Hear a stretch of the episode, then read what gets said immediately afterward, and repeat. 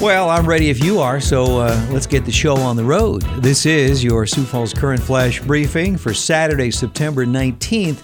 This is your daily five minute connection on demand.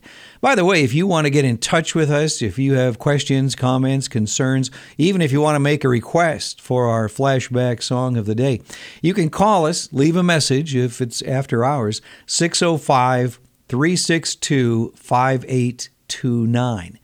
That number again, 362 5829. Great looking forecast here. I don't know about you, but I'm thinking I better get outside and enjoy this weather because before too long we'll be, uh, you know, shoveling snow. So, anyway, a great weekend here. Partly cloudy, a little windy, 80 for a high on Saturday, 84 for a high on Sunday. Today's flash briefing flashback song hit number three on the charts in 1974. It was recorded by a number of groups, a number of people, but this was the uh, couple of guys. I'll give you a hint here. These are the two guys that made this song famous. Here's a short clip. Jimmy gave us rainbows. Janice took a piece of our heart. I will name the artist and title and play the song in just a bit here.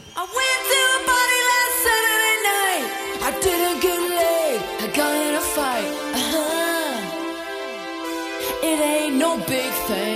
On our celebrity birthday list for September 19th, this lady turned 62 today. Kiss me once.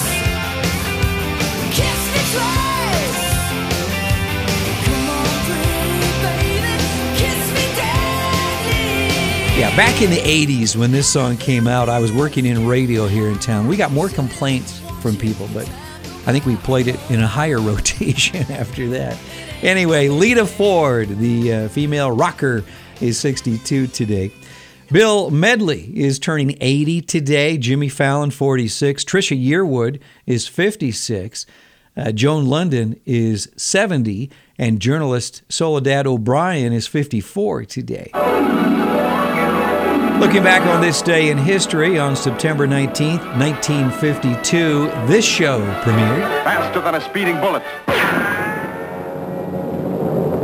More powerful than a locomotive.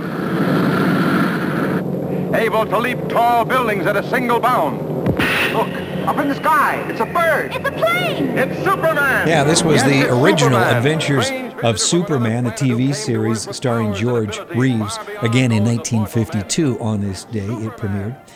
Also in 1952, the U.S. barred Charlie Chaplin from re entering the country after a trip to England. If you can believe this, he was accused of communist sympathies. In 1960, on September 19th, Chubby Checker's song The Twist hit number one on the charts.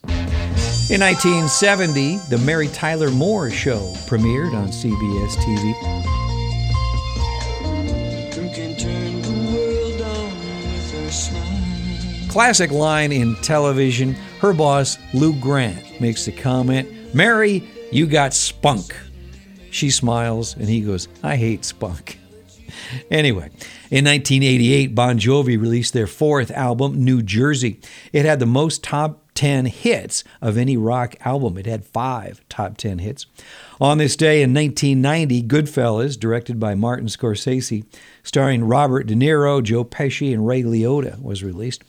Remember the TV show ER in 1994? That premiered on NBC TV on this day.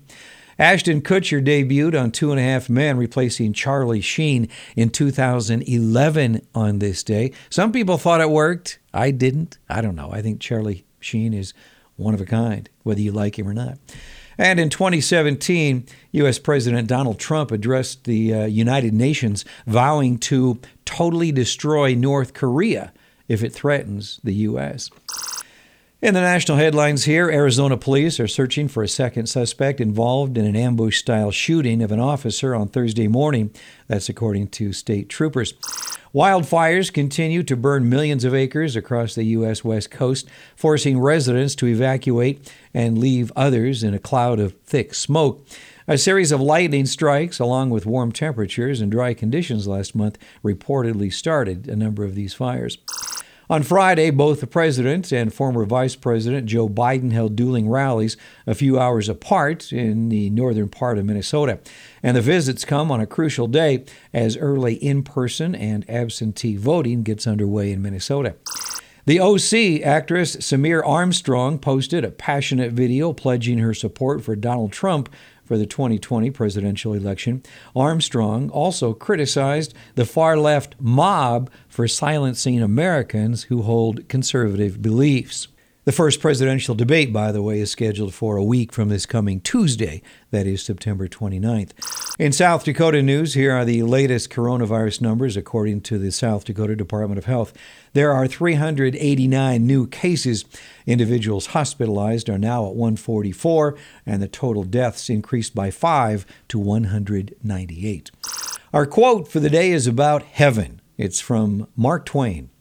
I don't like to commit myself about heaven and hell. You see, I have friends in both places. Yeah, don't we all? Hope you're having a good weekend here. I'm Don Barry. Thanks for checking in. Our flash briefing flashback song is from 1974. This is The Righteous Brothers and Rock and Roll Heaven.